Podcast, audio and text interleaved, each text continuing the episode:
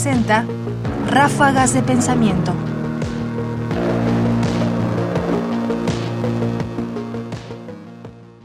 La quinta dimensión. Muchas cosas que sabemos son posibilidades de expandir lo que conocemos. Pero a veces también estas cosas que sabemos constituyen un límite a lo que podemos conocer. Nosotros, según los físicos, estamos o habitamos un mundo de cuatro dimensiones.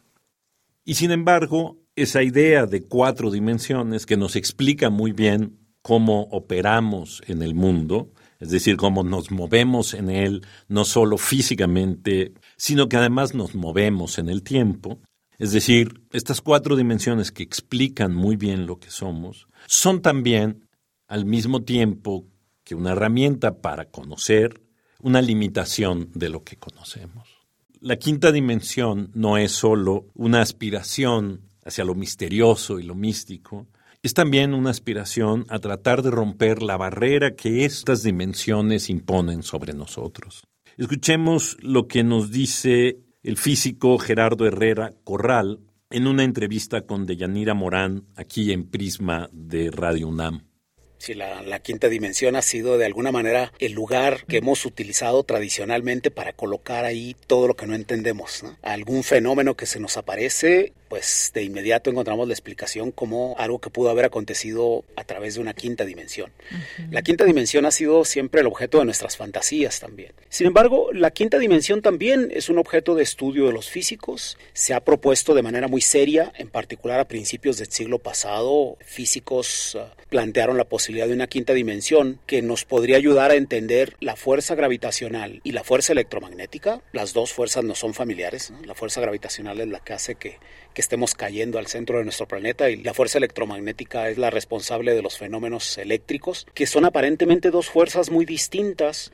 Metiendo una quinta dimensión en nuestras matemáticas, es posible verlas como una sola cosa, como una sola fuerza, como dos manifestaciones de un solo fenómeno. Ese es el interés para los físicos. Eso ocurrió a principios del siglo pasado. Un físico de apellido Klein propuso la existencia de una quinta dimensión, le propuso de hecho a Albert Einstein. Estas ideas Einstein las encontró extremadamente interesantes, la manera de unificar las interacciones fundamentales, las fuerzas de la naturaleza, metiendo una extensión al espacio, una dimensión adicional.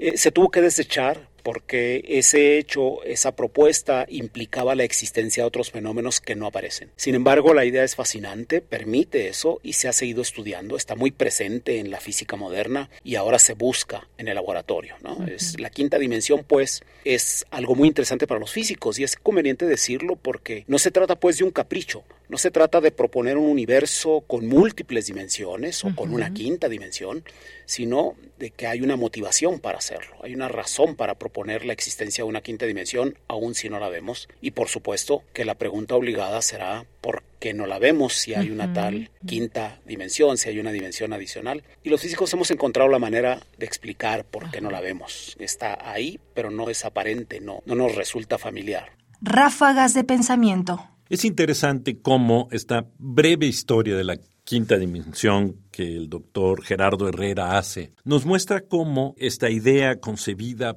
por la física de que pudiera haber otra dimensión que uniera a las anteriores y que explicara más fenómenos es algo que se desea y se busca justificadamente porque es al mismo tiempo algo que nos permite sentir confianza del lugar donde estamos, pero es también una limitación a lo que podemos conocer. Así como en el teatro o en el cine se suele romper la cuarta pared para generar interacción con los espectadores y entonces ofrecernos la posibilidad de entender mejor la dimensión en la que se vive un espectáculo, Romper la barrera a las cuatro dimensiones puede significar, para la física, la apertura de nuevas formas de comprensión, una nueva forma de armar y reestructurar lo que entendemos. Pero para eso habrá que esperar. Gerardo Herrera Corral, en entrevista con Deyanira Morán para Prisma RU, el 24 de julio de 2023, sobre el libro Dimensión desconocida, el hiperespacio y la física moderna. Comentarios: Ernesto Priani Saizó. Producción: Ignacio Bazán Estrada. Más información en la página ernestopriani.com. Busca el podcast en www.radiopodcast.unam.mx diagonal podcast.